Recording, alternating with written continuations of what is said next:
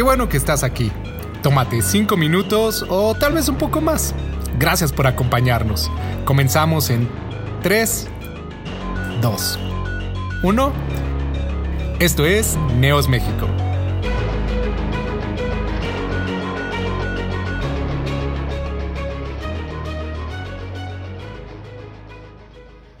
Pues bien, vamos a, continuar.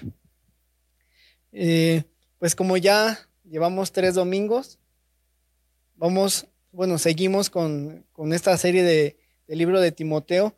Ya se les dio un poquito de, del contexto de lo que, del libro, de cómo se escribió, quién lo escribió.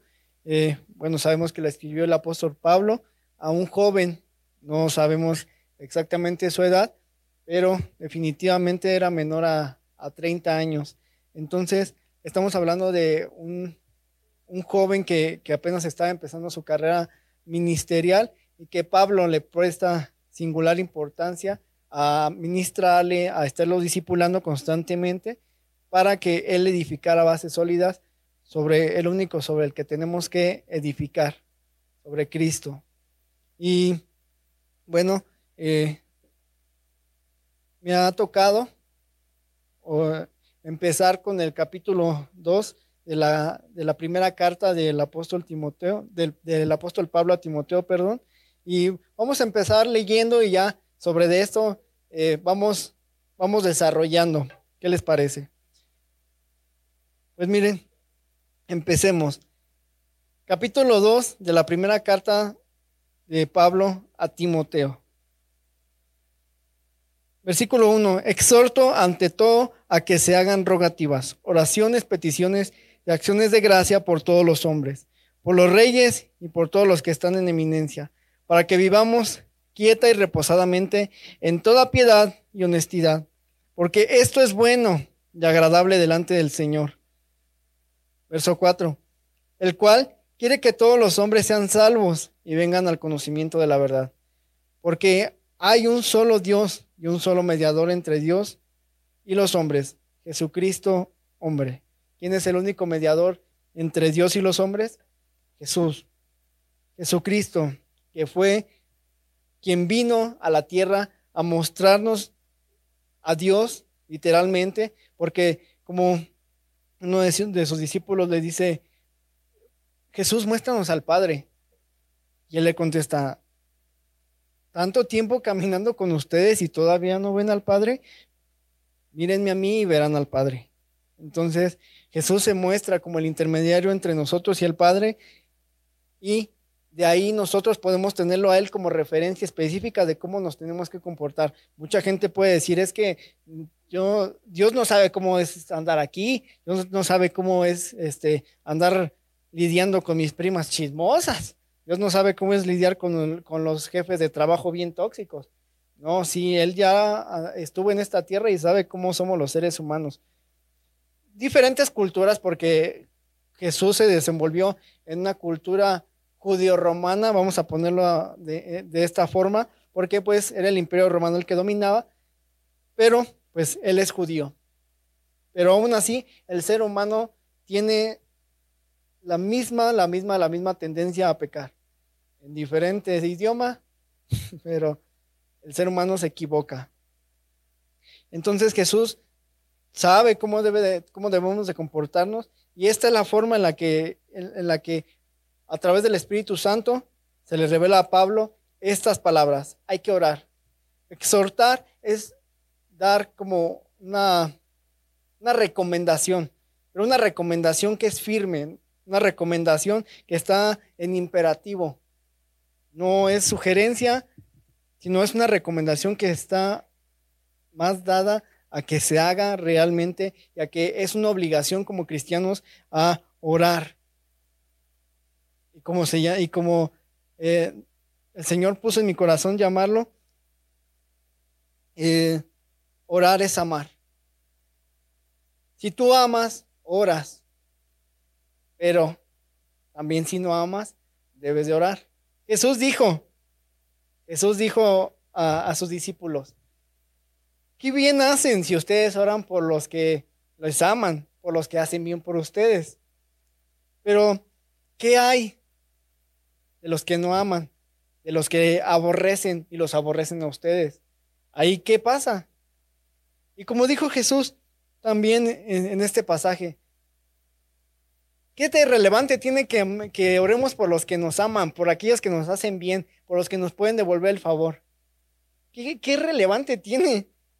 Eso es lo que hace la mayoría de la gente. ¿Qué relevante tiene que oremos por, por los que nos caen chido, por los que nos hacen un favor, por los que eh, nos dan el trabajo justo, nos pagan el salario justo, por los que no nos pintan, no, este, no ponen los tabiques de cemento para que no te estaciones en su calle?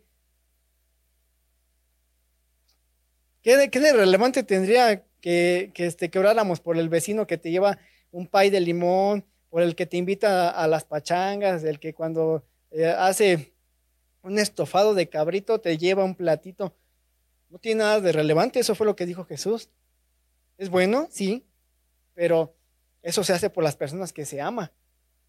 Pero cuando trasciendes el nivel, cuando te enfrentas con una, una pregunta muy específica, y quiero desarrollarlo a partir de esto, porque eh, me encontré ahorita con una nota de, escuela de ministerios y creo que, creo que el Señor lo quiere desarrollar a partir de esto y específicamente para nosotros que somos cristianos.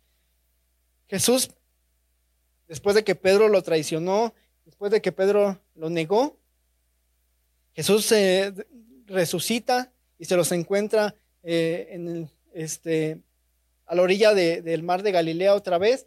Pedro está pescando Jesús les habla, Pedro lo reconoce, los discípulos se, avientan de la, de la, balsa, nadan hasta, hacia la orilla y encuentran a Jesús. Jesús les prepara, una, les, prepara comida, eh, un pescado. Y después de un tiempo incómodo probablemente, Jesús le dice, Pedro, ¿me amas? Y se lo repiten tres veces. En tres ocasiones le dice, Pedro, ¿me amas?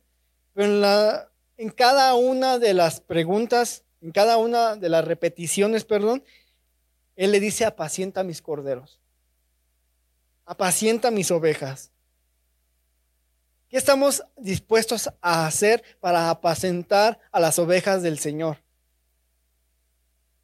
Y probablemente Jesús está hablando de los que son sus hijos, de los que son del pueblo judío, de los que más adelante le recibirían, de todas esas mujeres que lo siguieron, de todos los que en su momento convirtieron su corazón al Señor. Probablemente está hablando de eso.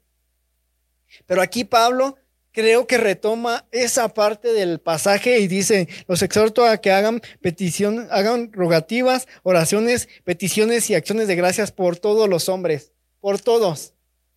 Por todos los hombres el Señor nos está diciendo, háganlo. No están diciendo que nada más por los que vienen a tu congregación o los cristianos del mundo o los que están sufriendo persecución en Siria y en, África. Es bueno, obviamente, nosotros, gracias al Señor.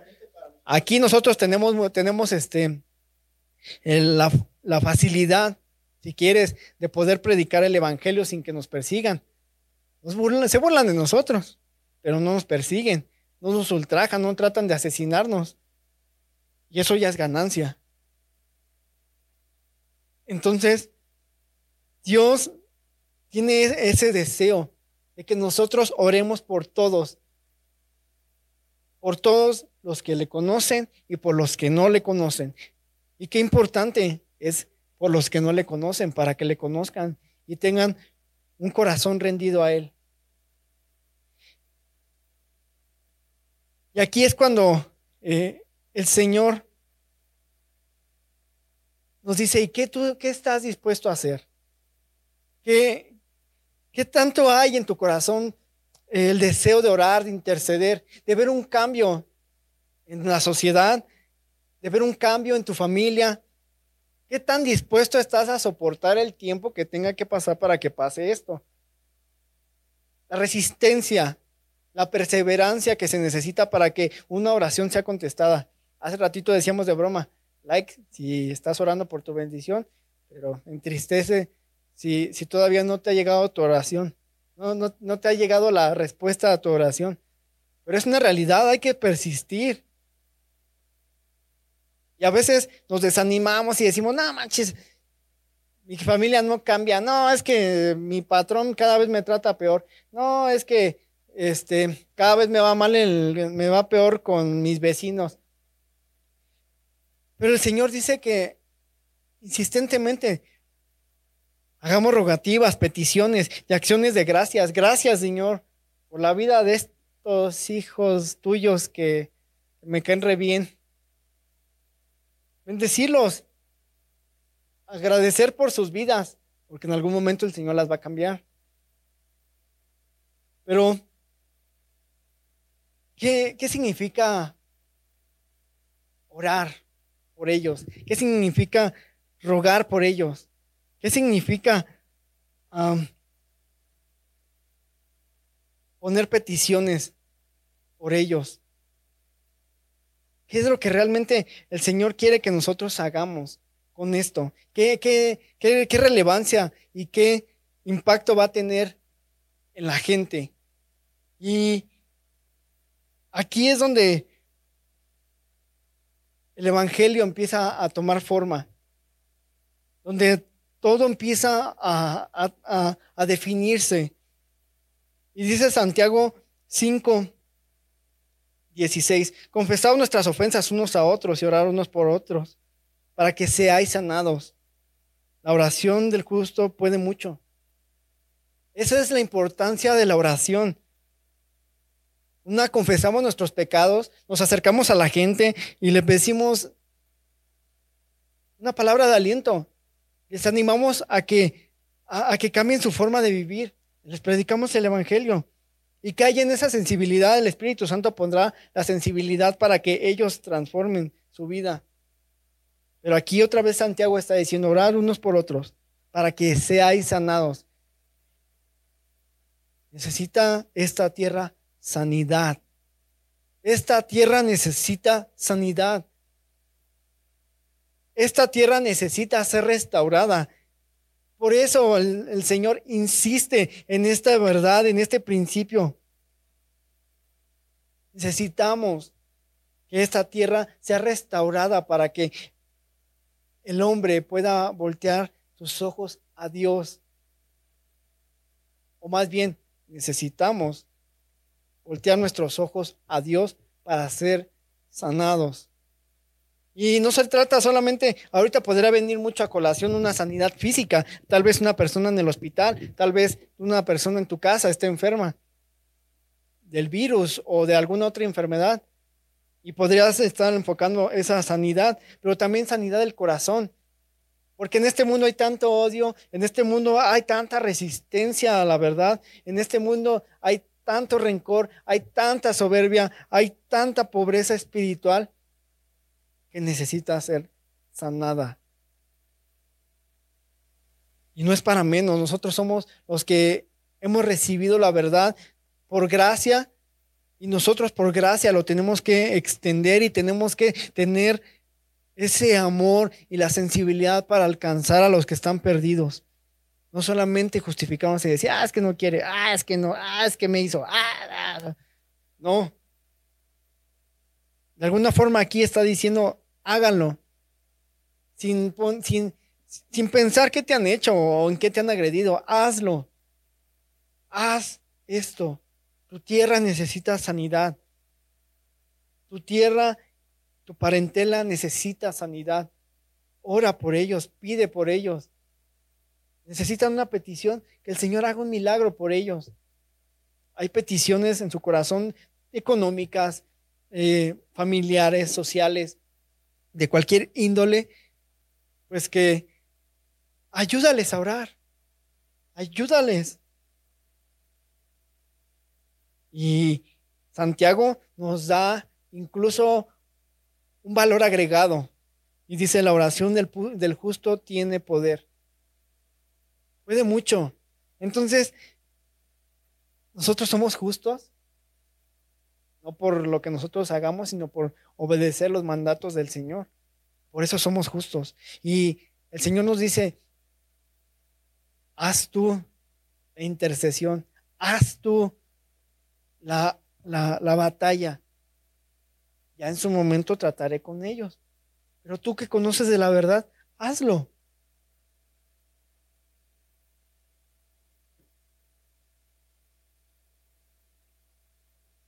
Verso 2. Por los reyes y por los que están en eminencia, para que vivamos quieta y reposadamente en toda piedad y honestidad. Por los reyes y por los que y por todos los que están en eminencia, para que vivamos quieta y reposadamente en toda piedad y honestidad. Por los reyes. Nosotros no tenemos reyes, no somos una monarquía, pero tenemos un presidente.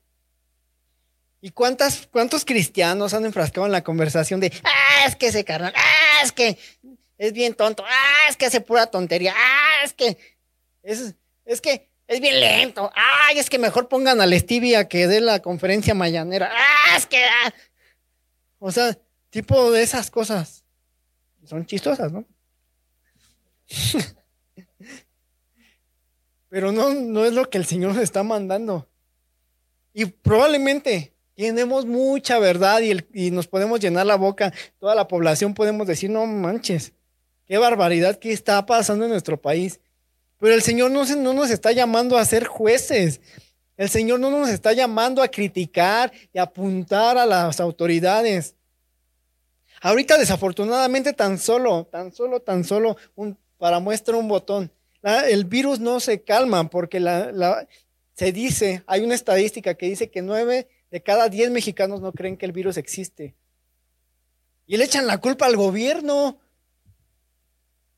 Hay necedad en el corazón del hombre. Siempre, principalmente creo que de estar apuntando a que todos tienen la culpa de todo. No, es que el gobierno, no, es que mis jefes, no, es que es que mi trabajo, no, es que en la escuela, no, es que pero principalmente el gobierno, esto es lo que quiero enfocarlo en esto.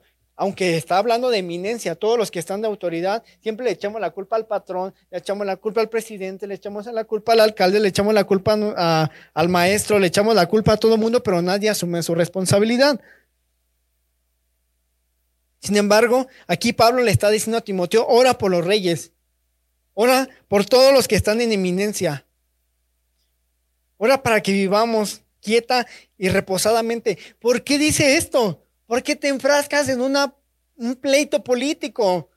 ¿Por qué te llenas la, la, la, la, calabeza de calabaza? te, llenas la, cabeza de tonterías. Te, te permites llenarte tu cabeza de, de palabras sosas, de tonterías, de palabras ociosas. Sí, tal vez el gobierno no está haciendo las cosas bien, pero no te corresponde a ti juzgarlo. No te corresponde a ti ser juez y decir, no, es que mejor, estaríamos mejor. Bueno, ya antes era esa la frase, estaríamos mejor con tres puntos suspensivos. Pero ahora ya vimos que no está la solución en un hombre, sino está la solución en Dios. Dios es el que está en autoridad sobre de todos los gobernantes del mundo y eso es lo que no entendemos. Tal vez para nosotros está mal, tal vez para nosotros no es la forma, pero Dios en su inmensa sabiduría ha permitido que cada uno de los, de los reyes y gobernantes que estén en el mundo estén en su posición. Dios tiene un plan para cada país y cada nación. Aún en tiempos de Timoteo, en tiempos de Jesús, eran gobiernos arbitrarios. Casi Ningún gobierno de todos los gobiernos que han estado en el mundo a través de la historia puede ser intachable. Más bien, ninguno es intachable. Todos han tenido misiones, todos han tenido errores. Nos, desafortunadamente nos toca estar en, en un periodo en el que, bueno, vemos otro tipo de errores, pero eso no significa que, um, estamos mejor que en otras situaciones. O quién sabe. Tanta, tantos gobiernos que han pasado a, través de la historia y ninguno, ninguno le ha dado solución a los problemas como la hambruna, la pobreza, la falta de educación, la enfermedad, porque no son dioses. Ahí es donde el Señor nos permite ver que somos débiles y frágiles. Y precisamente porque son débiles y frágiles, no porque están en autoridad, se vuelven dioses, tenemos que interceder por ellos. Siguen siendo el mismo hombre siguen siendo un ser humano común y corriente. Entendamos desde ese punto principalmente. Desde ahí entendamos Y me gustó mucho una frase que dice Charles Spurgeon, que se le considera el príncipe de los predicadores, un muy buen eh, predicador, pastor. Él dice, la iglesia tiene poca influencia en el mundo, porque el mundo tiene mucha influencia en la iglesia. Entonces, la gente, la gente que no conoce del evangelio, pues sí fácil puede decir, no, es que el gobierno, es que no es que el presidente, que quién sabe qué, que es un desgraciado y que hace pura tontería. Eso no es la bronca.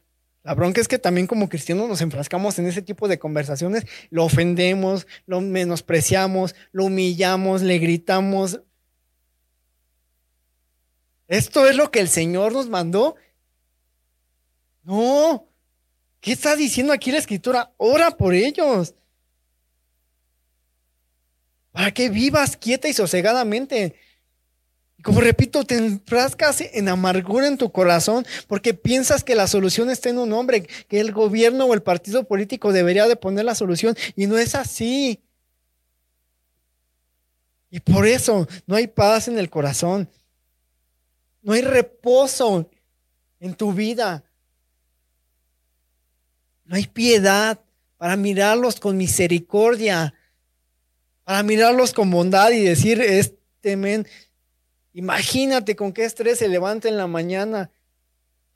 ¿Cuántos, no sé si se reirá de los memes o ya lo deprimirán? Y dice Pablo, y honestidad.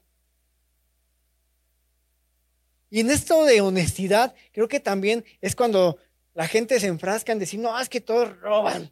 Es que nada más vienen a quitarnos los impuestos del pueblo. Bueno,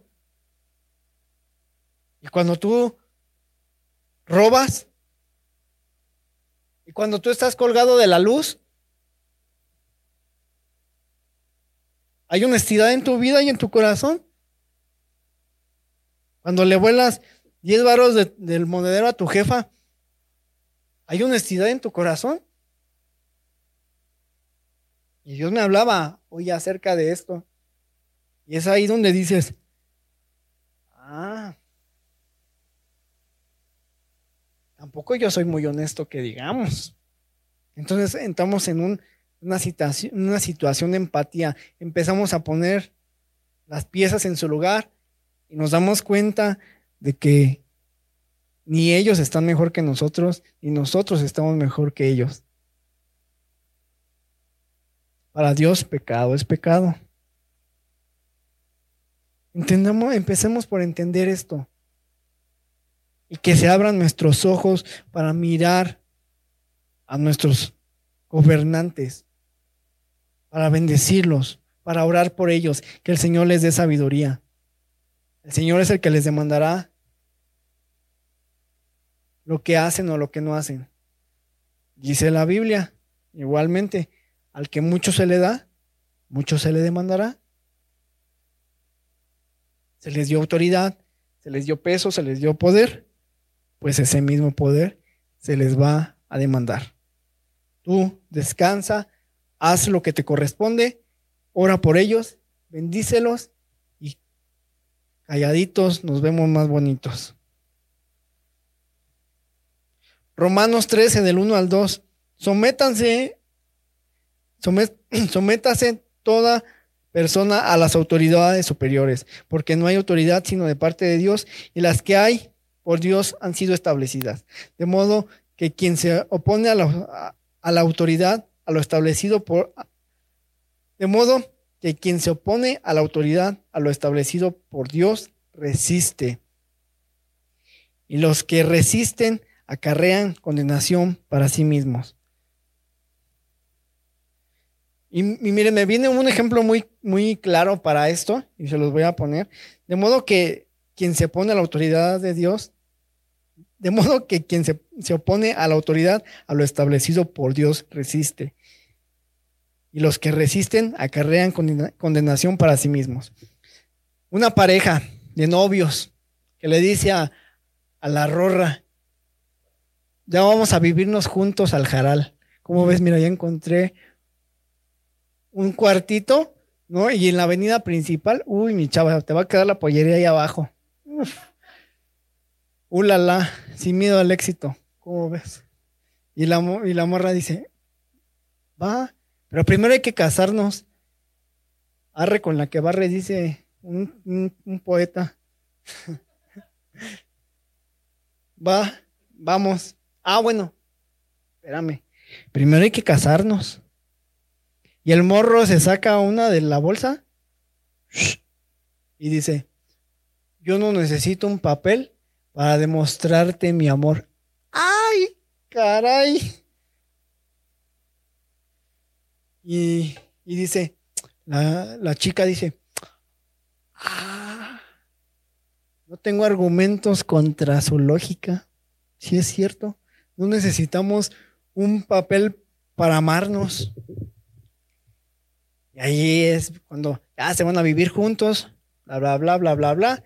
Y de repente, cuando dos abejitas se aman, viene un granito de miel y llega un embarazo. Se empiezan a poner las cosas color grillo, empieza a haber violencia, empieza a haber injurias, maltratos, groserías, bla, bla, bla, bla, bla. No, pues sabes que esto ya no funcionó. Pues cada quien por su lado. Pues va. Y pues el men se desaparece. No hay forma de meterle pensión alimenticia o se, o se impuestan a interponer muchas cosas. Pues porque al menos necesitaba un papel para amar. Pero cuando hay un contrato matrimonial, la autoridad dice, chavo, amigo, amiga, yo te amparo porque ustedes hicieron un contrato matrimonial. Formaron, un, formaron una, de las, una de los principales núcleos de la sociedad y estás amparada totalmente. Si el men no te quiere dar pensión alimenticia, sobre de él. Si el men te quiere quitar tus bienes, sobre de él. Entre muchas otras cosas. Pero la gente ahorita dice, no necesito un papel para amarte. Y, y aquí Pablo, igualmente escribiendo a los romanos, les dice, y los que resisten acarrean condenación para sí mismos. Se brincaron a la autoridad.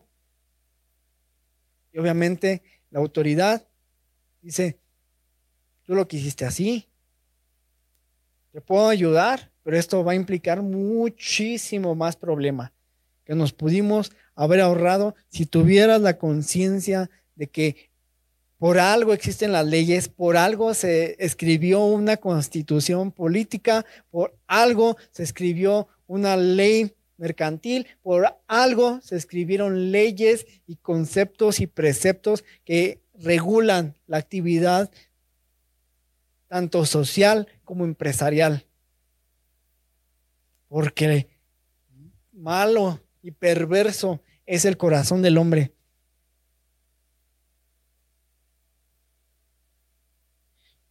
Timoteo, eh, capítulo 2, verso 3.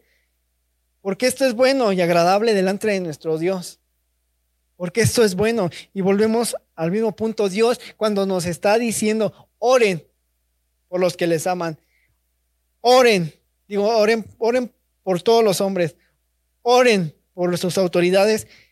Está diciendo que está dando una palabra positiva, asertiva, diciendo, porque esto es bueno, porque esto le agrada al Señor. No te está diciendo, ah, pues hazlo y ya, pues, chido. Seguimos siendo amigos. No, está diciendo, hazlo. Hazlo porque esto es bueno. Hazlo porque esto es agradable al Señor.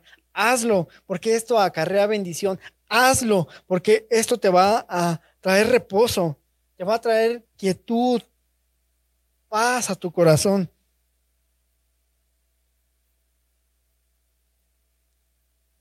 Hay una bendición de por medio cuando nosotros nos rendimos al Señor.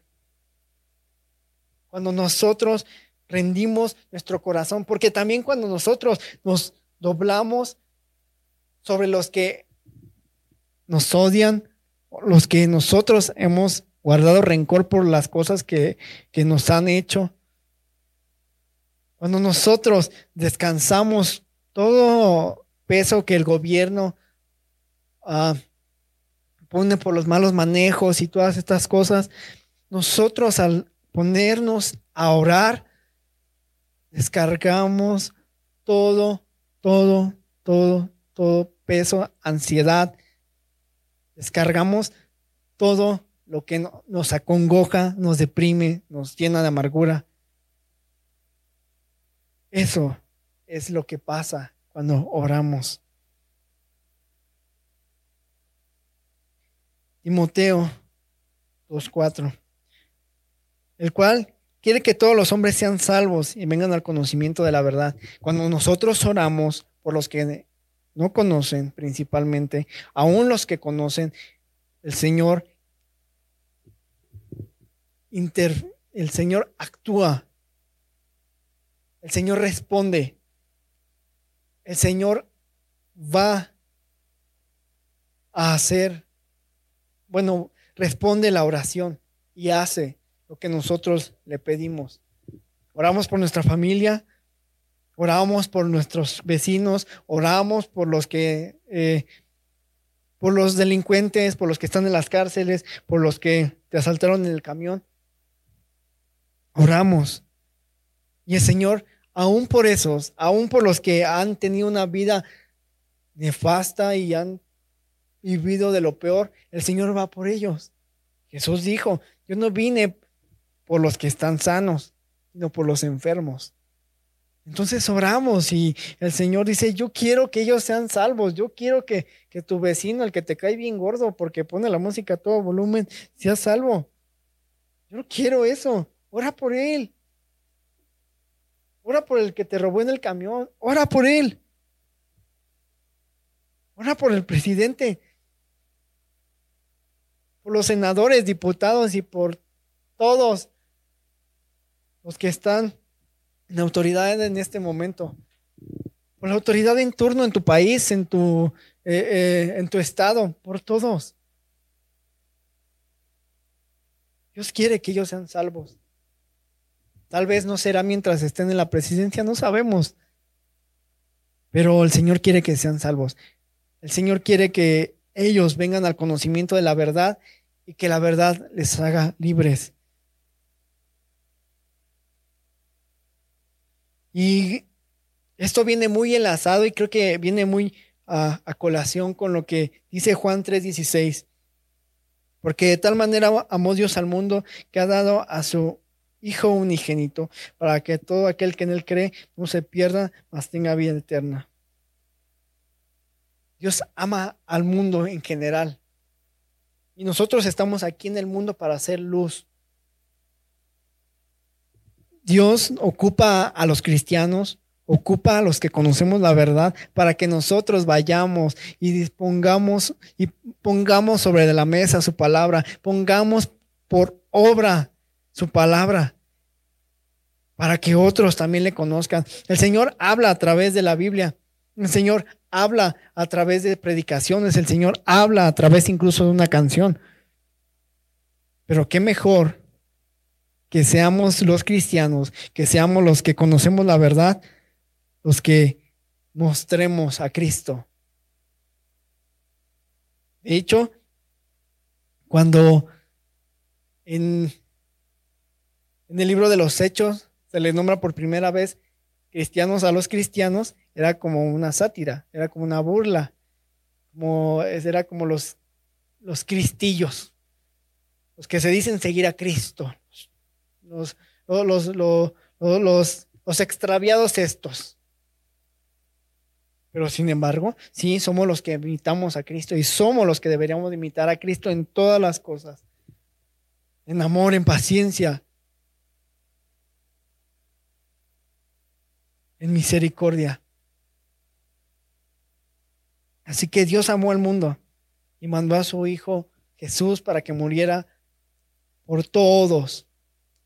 Nosotros que conocemos que Jesús murió y lo hemos recibido como Señor y Salvador, nuestra responsabilidad es decir, Jesús murió también por ti y te ama.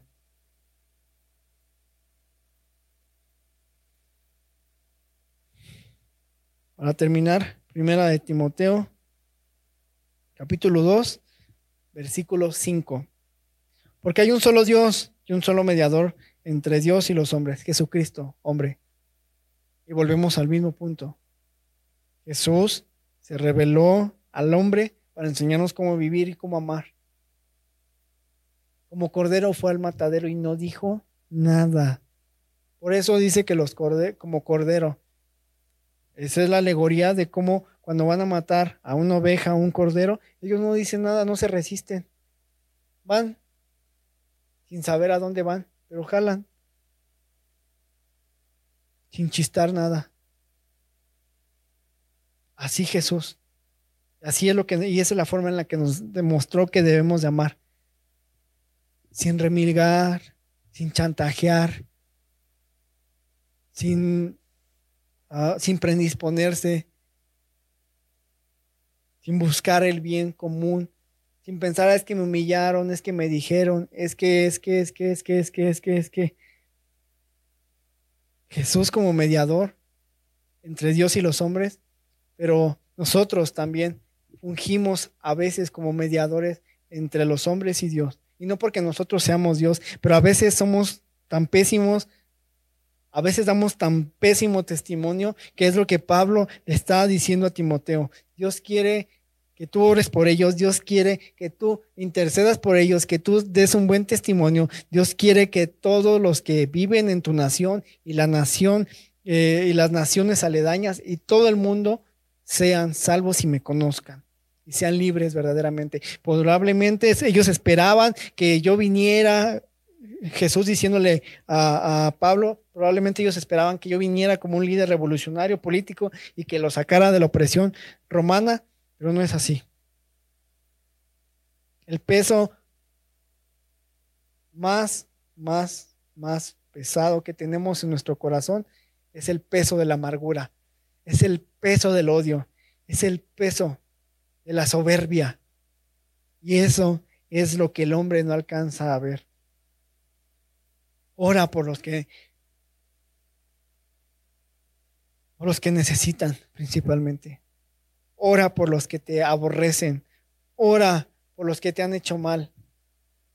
Y aún ora por tus hermanos. Porque también dentro de la iglesia, igual, hay muchos hermanos que tienen el síndrome de gloria en gloria y victoria en victoria. De, no, sí, hermano, ¿cómo estás? No, de gloria en gloria y victoria en victoria. No, sí, hermano, bien bendecido. Pero la verdad es que a veces no abren su corazón para mostrar la realidad y decir, siento que me muero. Siento que Dios me abandonó, siento que Dios me ha dejado.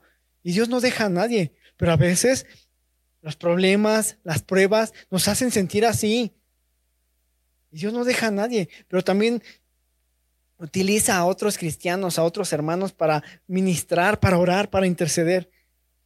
Entonces, aún si ese también tiene que ser un sentir. Ora por tus hermanos, por aquellos que no, no te dicen nada, por aquellos que parecen tener una vida perfecta. Todos los cristianos pasamos alguna vez por algún desierto y eso es inevitable. Qué triste y qué raro es el hermano que dice no pasa nada.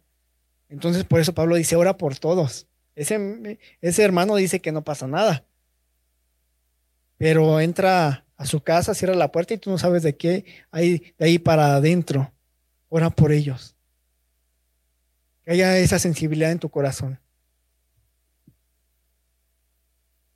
Pues vamos, vamos a orar y vamos a seguir adorando al Señor. Pero primeramente quiero que cierres tus ojos y que empieces a pedir por aquellos que tú sabes que están en necesidad y que tal vez ya les compartiste, tal vez no les compartiste, pero necesitan, necesitan del Señor. Empecemos a orar, Padre. Te pido, Dios, por familia, mi familia que se ha resistido a recibirte, mi familia que se ha resistido a un cambio, que se ha resistido a la verdad. Te pido por aquellos, Señor, que hasta se han burlado de mi de, mi conversión. Te pido por aquellos de los que han blasfemado contra tu nombre, aquellos que me han humillado, me han menospreciado. Dios, no me menosprecian a mí. El que te están, se están resistiendo a ti, pero te pido que tengas misericordia. Que, Señor, toque su corazón para que haya un cambio, que toque su corazón para que su vida dé una vuelta, Dios. Para que aquellas pruebas, aquellos problemas que están atravesando, sensibilicen su corazón y los lleven al conocimiento de la verdad. Te pido, Dios, que supla sus necesidades, pero que por principalmente que toque su corazón para que ellos sean libres de toda carga, porque puede venir la bendición, puede venir un milagro sobre de su vida, pero ¿de qué sirve si aún están cargados, si aún hay peso, si aún hay odio, si aún hay amargura, si aún hay tristeza. Dios, te pido que toque su corazón. Te, te pedimos, Señor, por nuestras autoridades, por aquellas equivocaciones que han tenido en el control de la pandemia, por las equivocaciones, Señor, que ha habido en el manejo de los recursos.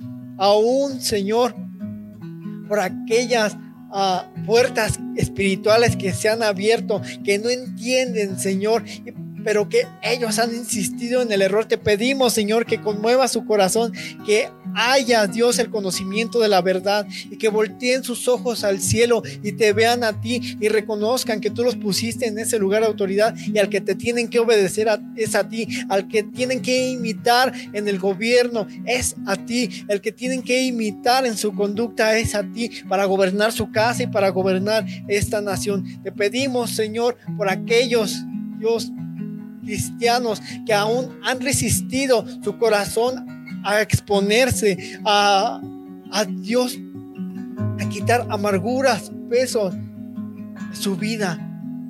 Y que, Señor, están en un proceso de negación en el que no permiten que sus errores y que sus pecados sean quitados y aún, Señor, que sus corazones sean sanados. Dios, te pedimos que tú llenes este lugar que tú llenes mi casa, que tú llenes esta nación, que tú llenes a mi familia, que tú llenes esta iglesia, Dios, de tu presencia, de tu amor, de tu cobijo. Dios, muéstranos nuestros errores, muestra, Señor, los errores de mi hermano, de mi hermana. Muestra, Señor, mis errores propios para poder corregirlos. Y, y Señor, aún para reconocerlos, arrepentirme y caminar de tu mano. Dios, Tú eres la principal y única necesidad de este país, no un nuevo presidente, no un nuevo gobierno, no unos nuevos vecinos. Tú eres a quien necesitamos. Y tú traerás el cambio, la paz y la plenitud, porque así eres tú, amado Dios. Amén.